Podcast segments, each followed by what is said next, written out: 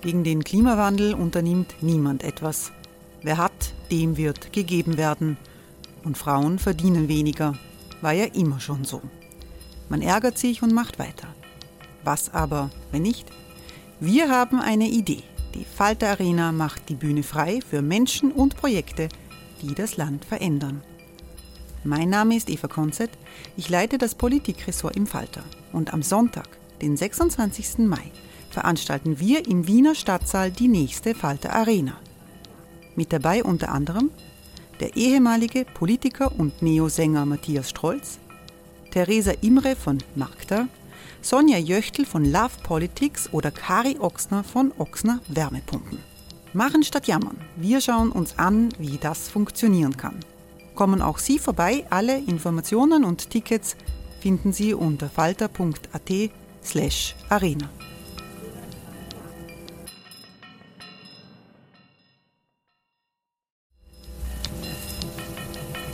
Falter-Podcasts werden durch Werbung unterstützt.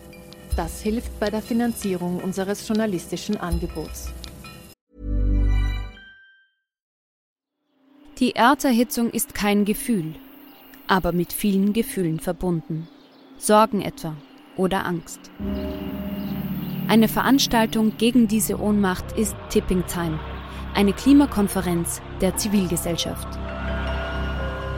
Von 9.5. bis 11.5. findet Tipping Time in Kooperation von Globe Art, Solektiv und Tangente St. Pölten statt und lädt ein zu Diskurs, Diskussionen und Workshops mit namhaften Vortragenden wie Nikolai Schulz und Friederike Otto. Weitere Informationen finden Sie auf www.tangentesanktpölten.at.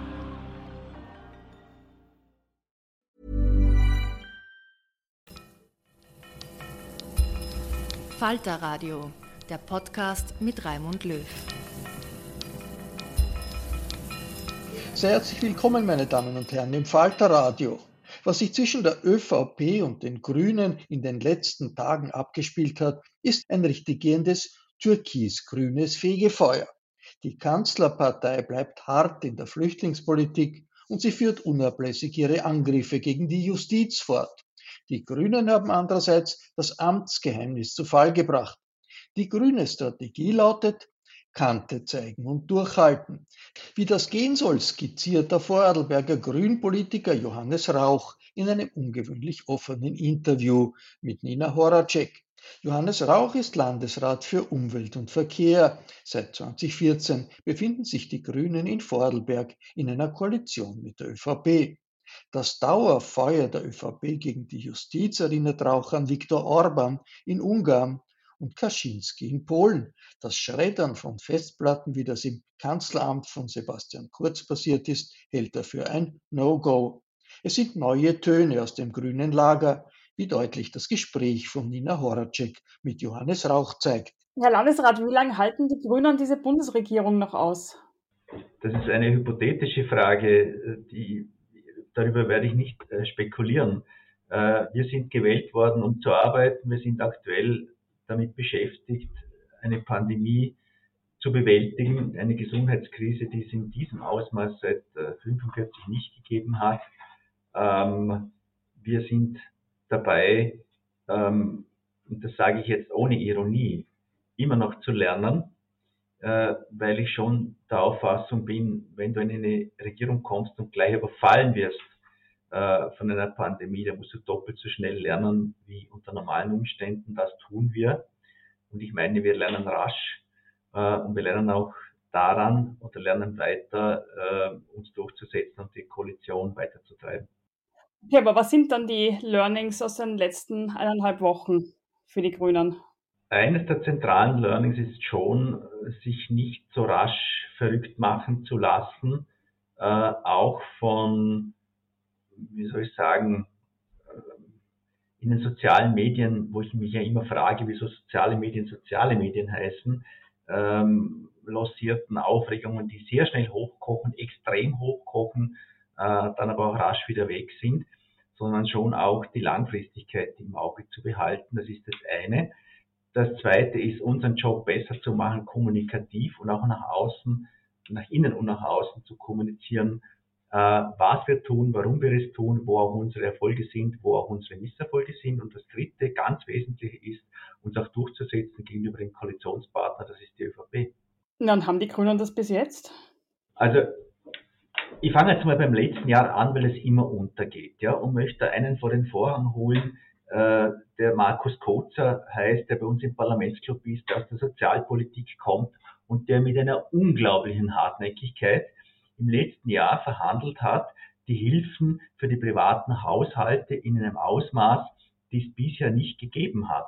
Äh, da ist äh, Geld auch in die Verlängerung der, der Arbeitslosenhilfe, in die einmalige Auszahlung äh, eines Kinderbonus, in die Erhöhung der Mindestpensionen, in Gesamthilfen für die Haushalte geflossen, die es in dieser Form noch nicht gegeben hatten. Das war kein Selbstläufer. Das war kein Selbstläufer.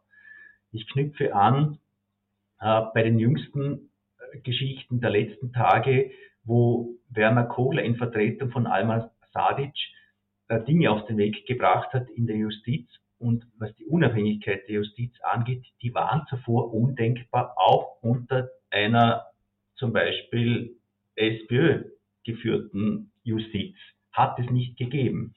Äh, Bundesstaatsanwaltschaft, die, äh, die Weisung, jetzt die Berichtspflicht wegzunehmen, äh, wo nach oben rapportiert werden muss in, in sehr kurzem Abstand, bis hin zu der Vereinbarung, jetzt ein Informationsfreiheitsgesetz, das ist ein sperriger Begriff, den so niemand versteht, auf den Weg zu bringen, wo im, im Prinzip etwas auf den Weg gebracht wird, was in Schweden längst gang und gäbe ist, nämlich die absolute Offenheit und Transparenz äh, von Verwaltungsvorgängen, von Verfahrensvorgängen, äh, von Akteneinsichtrecht äh, für Bürgerinnen und Bürger, auch für Bürgerinitiativen, um eben auch die Transparenz nicht immer rückwirkend nur zustande zu bringen über Rechnungshofprüfungen, sondern im laufenden Verfahren und dann entsprechend Einfluss nehmen zu können. Aber genau da hat ja die ÖVP schon gesagt, beim Informationsfreiheitsgesetz und beim Parteiengesetz möchte sie sich auf kein konkretes Datum, keinen Termin festlegen.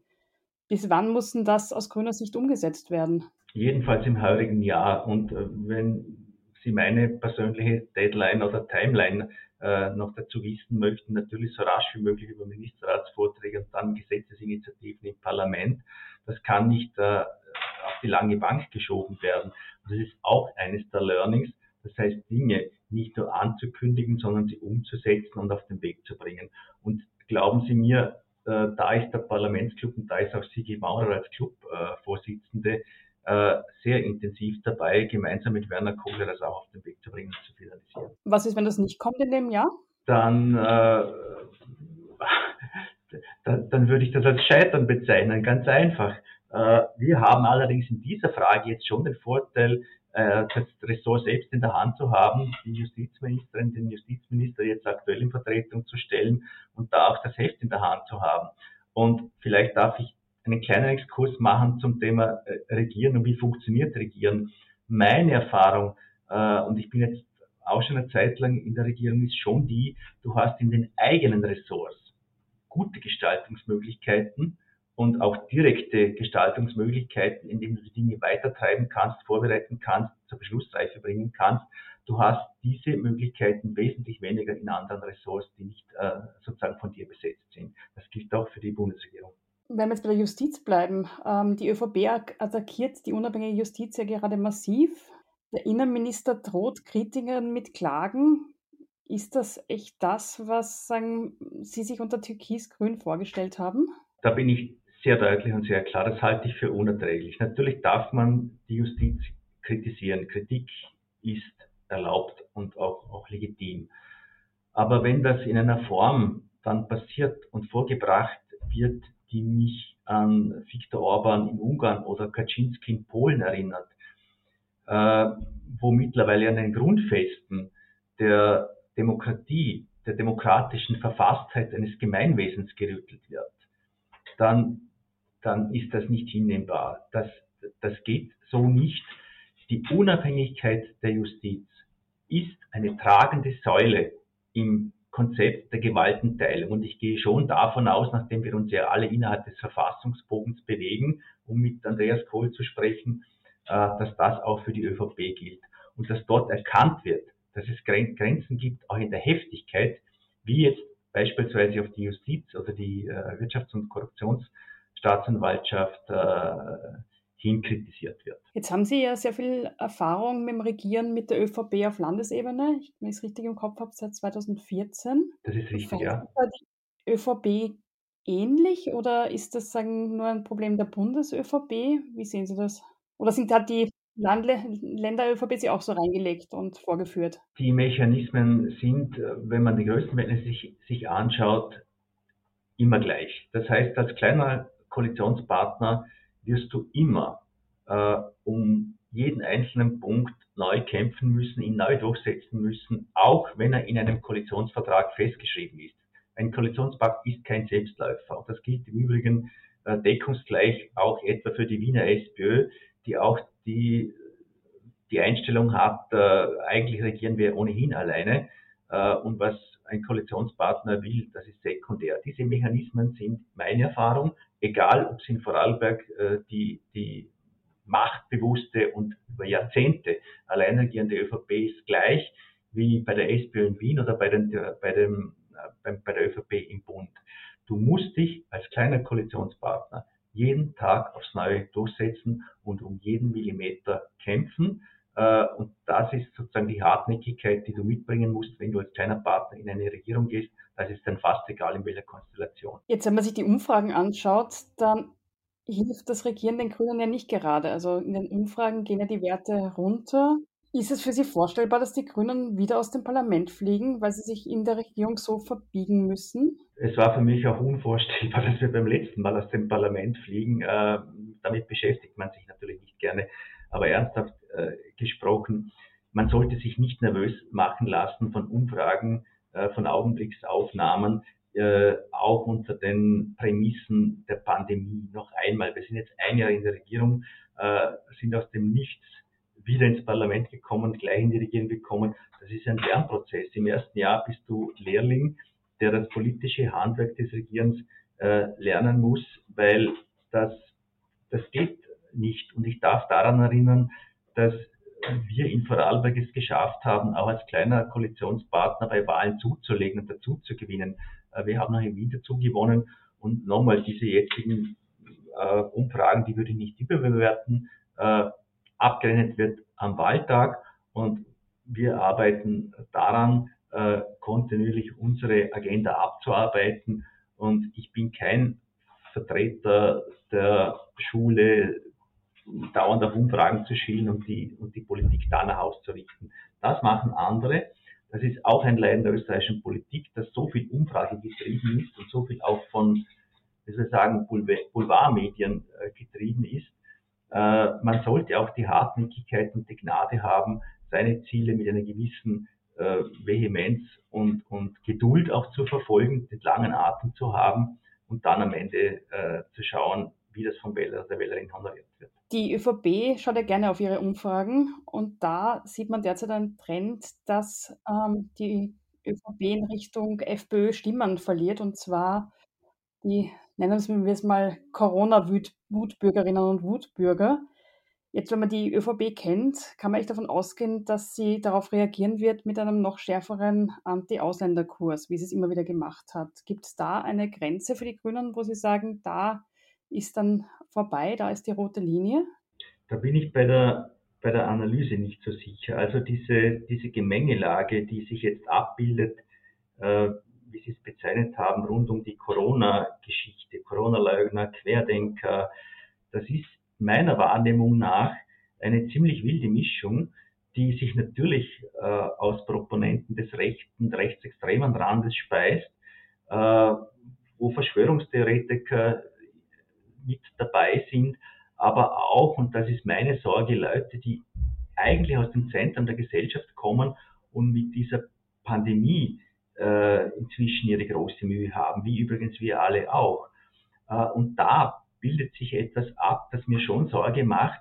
Also ich, ich, ich kann es dann auch festmachen an E-Mails, die ich bekomme oder die wir bekommen, die in der Tonlage immer schärfer werden von Leuten, aber von, von denen ich der Meinung war, die sind vernunftbegabt, äh, stehen mitten im Beruf, ähm, haben ein gutes Ausbildungsniveau und sind so gar nicht äh, diesem, diesem klassischen FPÖ-Wählerklientel zuzuordnen. Woran glauben Sie? Naja, schon daran, dass, dass diese Pandemie und die Maßnahmen, die damit verbunden sind, äh, und, und, die Folgen, die sich abzeichnen, also die psychosozialen Folgen, die mich ja zunehmend beschäftigen, gerade bei Kindern und bei Jugendlichen, aber auch bei Erwachsenen, und die drohenden wirtschaftlichen Folgen, äh, ganz enorm sein werden und dass Leute natürlich merken, dass sich da Dinge in einer Geschwindigkeit verändern, die ihnen Sorge macht. Ja? Und ich habe angefangen, denen allen zu antworten. Das heißt, jede und jeder bekommt eine Antwort von mir. Und wenn, wenn die, wenn, wenn es mich noch so erzürnt oder erregt, was da daherkommt an kruden Verschwörungstheorien, man kann den Dialog zu, zu dieser ganz äh, heterogenen Gruppe nicht abreißen lassen, weil sonst ein zunehmender Teil des Commitments äh, zu den Corona-Maßnahmen und zu dem, was dann erfolgen wird an Maßnahmen, verloren geht. Ich halte es für eine wirkliche Herkulesaufgabe, da genau hinzuhören, hinzuschauen äh, und die Leute auch versuchen mitzunehmen. Das ist im Moment das, was mich äh, politisch am meisten bewegt und beschäftigt. Wie gelingt es, nicht die einfache Antwort zu suchen und zu sagen, das sind eh alles Verrückte. Natürlich sind da Verrückte dabei, aber schon auch genau hinzuhören, äh, welche Art Leute sind da dabei und was bewegt die, was sind deren Sorgen und zu versuchen, darauf einzugehen und zumindest in Ansätzen den Dialog zu halten. Aber passiert da auf Regierungsebene zu wenig, um die Leute abzuholen? Ein Stück weit ja, weil wir natürlich fokussiert sind äh, in, der, in der Pandemiebekämpfung sehr, sehr, sehr auf den Fokus Gesundheit. Ja? Und in meinen Augen muss zunehmend in, in den Mittelpunkt rücken, äh, das, was an Begleiterscheinungen äh, äh, mit, mit einfach zu bemerken ist. Und nochmal, wenn Frauen zu Hause Homeoffice leisten müssen und ihre Kinder unterrichten und gleichzeitig äh, Beruf und Familie noch unter, und, Schule unter völlig neuen, äh, äh, ganz schwierigen Voraussetzungen auf die Reihe bringen müssen, dann macht das Stress in Familien dann macht das Stress für die Kinder, äh, für die Eltern, für die Frauen vor allem.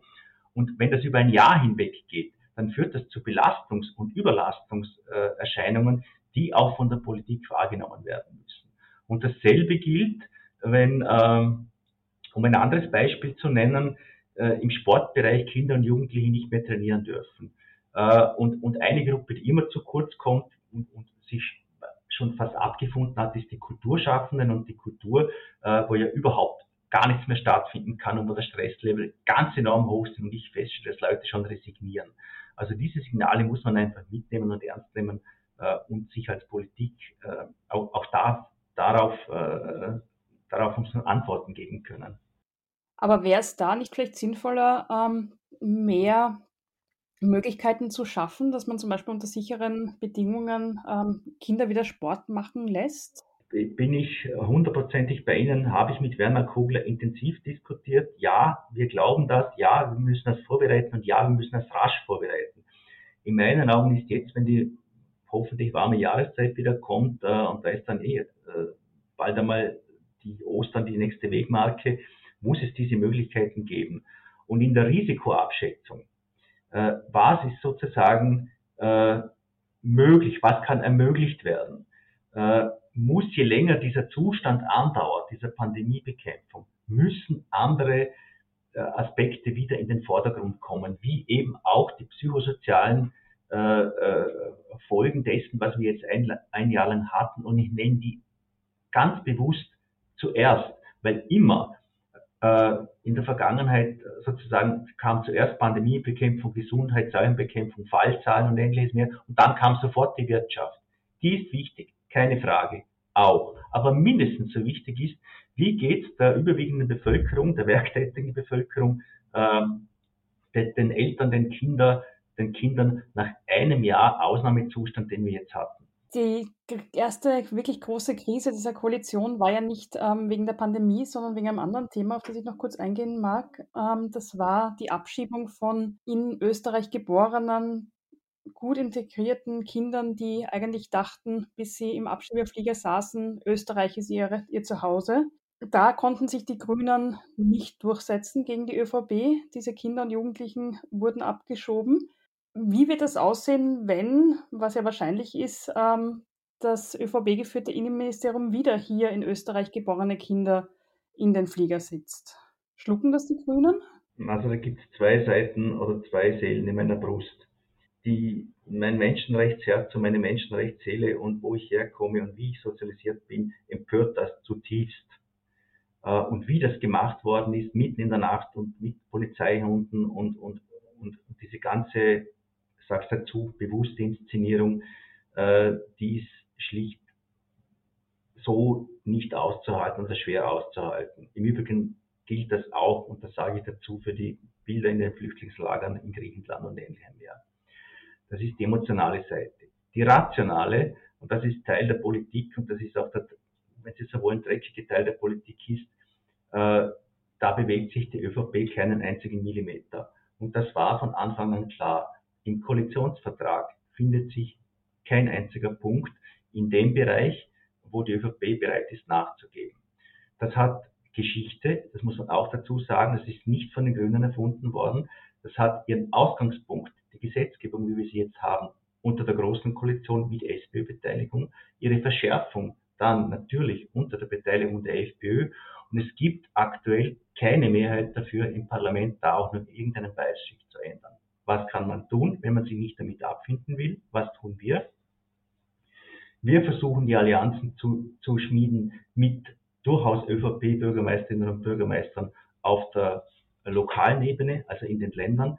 Wir versuchen mit den Kirchen die Allianz zu bilden. Wir versuchen Leute wie Christian Konrad äh, wieder mit ins Boot zu nehmen. Und wir versuchen, wenn Sie so wollen, nicht im Scheinwerferlicht der Öffentlichkeit, nicht auf, in, der, in der öffentlichen medialen Diskussion, aber sehr wohl, sehr gezielt und sehr präzise äh, hinter den Kulissen äh, dort die Dinge in Bewegung zu bringen. Und ich darf es für die Wienerinnen und Wiener vielleicht an einem Beispiel festmachen, äh, dass das Denkmal, das jetzt in all seiner Pracht und Wucht dasteht, äh, in Beton gegossen, das ist nicht dorthin geflogen, weil man in einem Kraftakt öffentlich das äh, der ÖVP ausgerichtet hat, dass sie nachgeben muss in dieser Frage, sondern ist zustande gekommen, weil unzählige Gespräche hinter den Kulissen bis hinauf zum Kardinal äh, und zu Namen, zu wesentlichen ÖVP-Proponenten dann dazu geführt haben, dass man es hingebracht hat, äh, die gesetzlichen Voraussetzungen dafür zu schaffen. Und das gilt in diesem Fall auch. Die ÖVP reagiert auf, auf öffentlichen Druck, öffentliche Empörung in, in Frage von Abschiebungen, Asyl und Menschenrechten mit einer Bestemmhaltung, die die Fronten nur noch verhärtet. Aufzuweichen ist die von, nur von Ihnen, ist meine Erfahrung, die ich gemacht habe, auch im Land, äh, mit christlich-sozialen, die es nach wie vor gibt, Bürgermeisterinnen und Bürgermeistern vor Ort, äh, mit den Kirchen, mit der Zivilgesellschaft. It's that time of the year. Your vacation is coming up. You can already hear the beach waves, feel the warm breeze, relax and think about work. You really, really want it all to work out while you're away. Monday.com gives you and the team that peace of mind. When all work is on one platform and everyone's in sync, things just flow wherever you are. Tap the banner to go to Monday.com.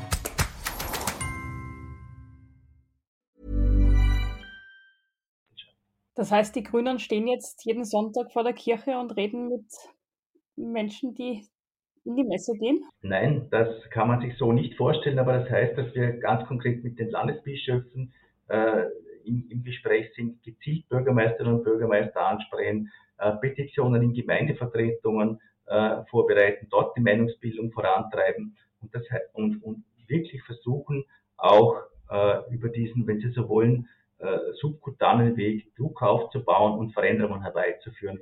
Und wenn Sie meine Einschätzung hören möchten, äh, ich glaube, dass das humanitäre Bleiberecht, das man den Ländern weggenommen hat, Klammer auf, einige Landeshauptleute waren nicht unglücklich darüber, dass sie diese, die waren froh, dass sie heiße Kartoffel, weil sie es losgeworden sind, weil sie die Entscheidung nicht mehr treffen haben müssen. Aber das humanitäre Bleiberecht dorthin zurückzugeben, auf die äh, Länderebene, zu den Gemeinden, die die Lebensverhältnisse der Betroffenen kennen, die sie nachvollziehen können und dort die Entscheidung wieder zu verankern, das halte ich tatsächlich für einen Weg, um einen einen kleinen Schritt in Richtung äh, Humanisierung oder Normalisierung, muss man eigentlich sagen, äh, zu schaffen. Und was müssen die Grünen in diesem Jahr eigentlich erreichen, damit die Wählerinnen und Wähler, die Grün gewählt haben, wieder ein bisschen zufrieden sind? Im Menschenrechtsbereich scheint es ja da nicht sehr wahrscheinlich zu sein, dass da wirklich was weitergeht. Gibt es andere Bereiche, wo Sie sagen, okay, aber da wollen wir bis Ende dieses Jahres was vorweisen?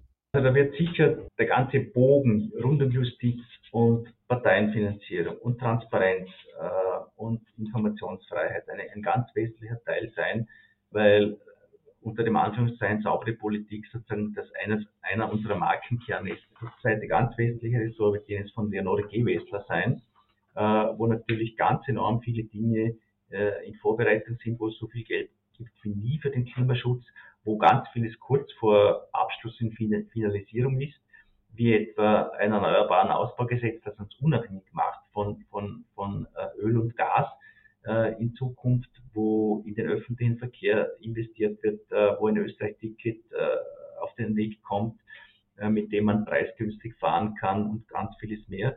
Und der, der, der dritte Punkt wird ganz sicher sein, und da bin ich auch bei einer absehbaren Zukunft im Sozialbereich, im, im, in der Bekämpfung der Arbeitslosigkeit, einer Rekordarbeitslosigkeit, ähm, in der Absicherung von Menschen, die ihre Jobs verlieren, in Kurzarbeit sind oder in existenzielle Notlagen kommt, da weiter nachzuziehen. Das heißt, auch im Bereich der Arbeitslosigkeit und der Arbeitsprojekte weiter, weiter zu investieren. Aber was soll da konkret passieren? Naja, also was konkret passieren kann und muss, ist den sogenannten zweiten Arbeitsmarkt, also alles, was Menschen in die Lage versetzt, wieder Fuß zu fassen nach einer längeren Zeit der Arbeitslosigkeit, äh, an, an, an, Abrück, an Absicherung und Überbrückung voranzubringen. Das heißt, mehr Geld für den zweiten Arbeitsmarkt, äh, durchaus auch die Verlängerung von äh, Mietzinsstundungen, die ja jetzt auslaufen, einfach um die existenziellen Notlagen,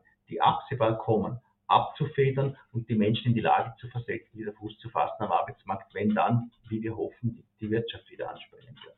Jetzt muss ich zum Schluss noch etwas fragen ähm, aus dem Untersuchungsausschuss.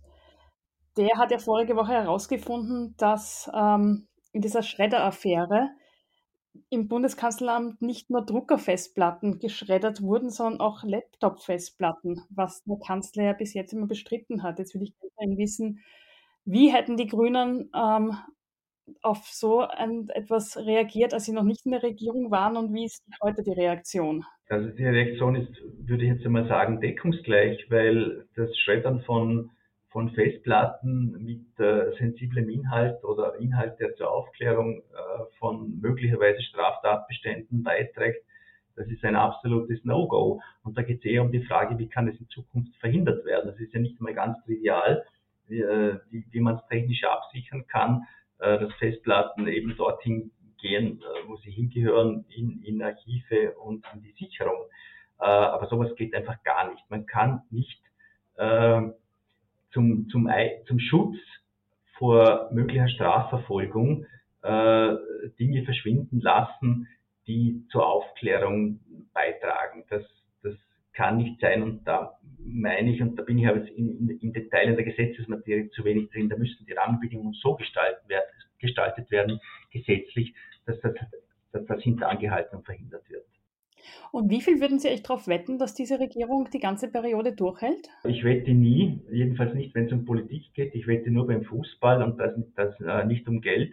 Aber nochmal, ich, ich weiß es nicht. Aber ich gehe davon aus, dass wir jetzt äh, dabei sind, äh, erstens Trick zu fassen, äh, auch was die machtpolitische Aufstellung angeht, äh, unsere Durchsetzungsfähigkeit gegenüber der ÖVP zu verbessern und unsere Kommunikation nach innen und nach außen auch zu verbessern. Da haben wir unzweifelhaft Defizite.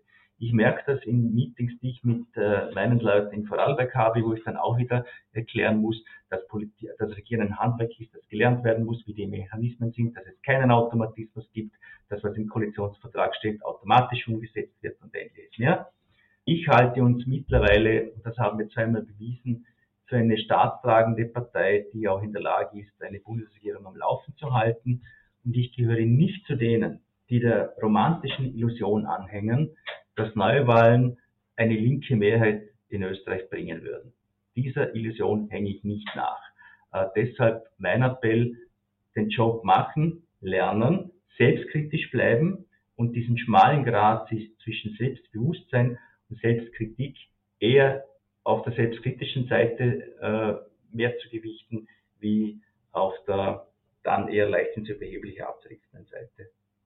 Und kann es sein, dass die Grünen ein bisschen zu naiv in diese Regierung reingegangen sind, so mit diesem Gefühl, wir haben Ideen und wir wollen umsetzen und das wird die ÖVP schon überzeugen? Da kann ich wieder mein eigenes Beispiel nehmen und ich mache da, ich sage das völlig offen. Äh, als ich 2014 äh, Landesrat geworden bin und wir das erste Mal in Vorarlberg in die Regierung eingetreten sind, zu diesem Zeitpunkt war ich 15 Jahre schon in der Politik und habe geglaubt, naja, Regierung ist halt ein bisschen mehr Arbeit, ein bisschen anders und das kann ich dann schon äh, und habe sehr schnell was anderes gelernt. Regieren ist nochmal eine völlig neue Kategorie von Politik. Wenn du das noch nie gemacht hast, dann brauchst du ein Jahr, bis du weißt, wo dein Kopf steht, ein zweites Jahr, bis du einigermaßen weißt, wie der Laden funktioniert und auch die interne Verwaltung funktioniert. Und im dritten und vierten Jahr kannst du anfangen zu gestalten und deine eigenen Dinge zu machen. Okay, das heißt, die Grünen haben jetzt gerade herausgefunden, wo in der Koalition ihr Kopf steht. Ein Stück weit ja, und das ist ja noch, nochmal, das ist ja verschärft worden noch durch die ganze Pandemiesituation. Rudi Anschober hat nicht im Traum daran gedacht, dass er Gesundheitsminister geworden ist, dass er, ich weiß nicht, wenige Wochen später äh, mit einer Situation konfrontiert ist, äh, die so zuvor noch überhaupt niemand gehabt hat in der Republik. Das wird ja immer wieder vollkommen vergessen. Aber es wirkt doch teilweise so, dass der einzige Kit, den diese Regierung zusammenhält, eigentlich die Pandemie ist. Sehe ich nicht so natürlich schweißt das auch zusammen und es ist eine Notwendigkeit, äh, das zu tun.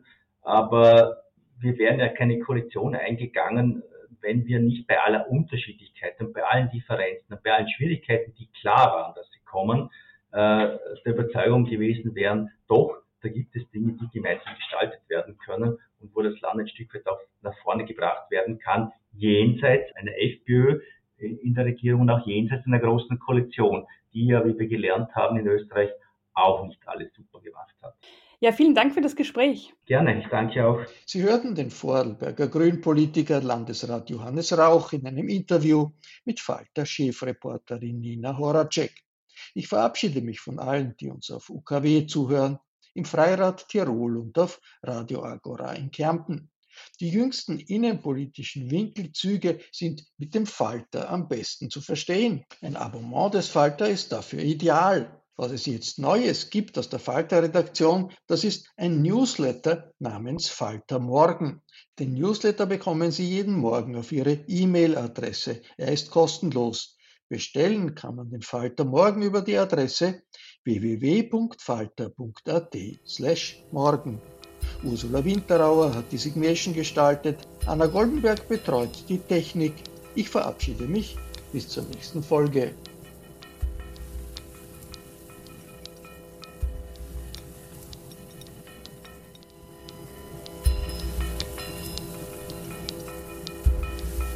Sie hörten das Falterradio, den Podcast mit Raimund Löw.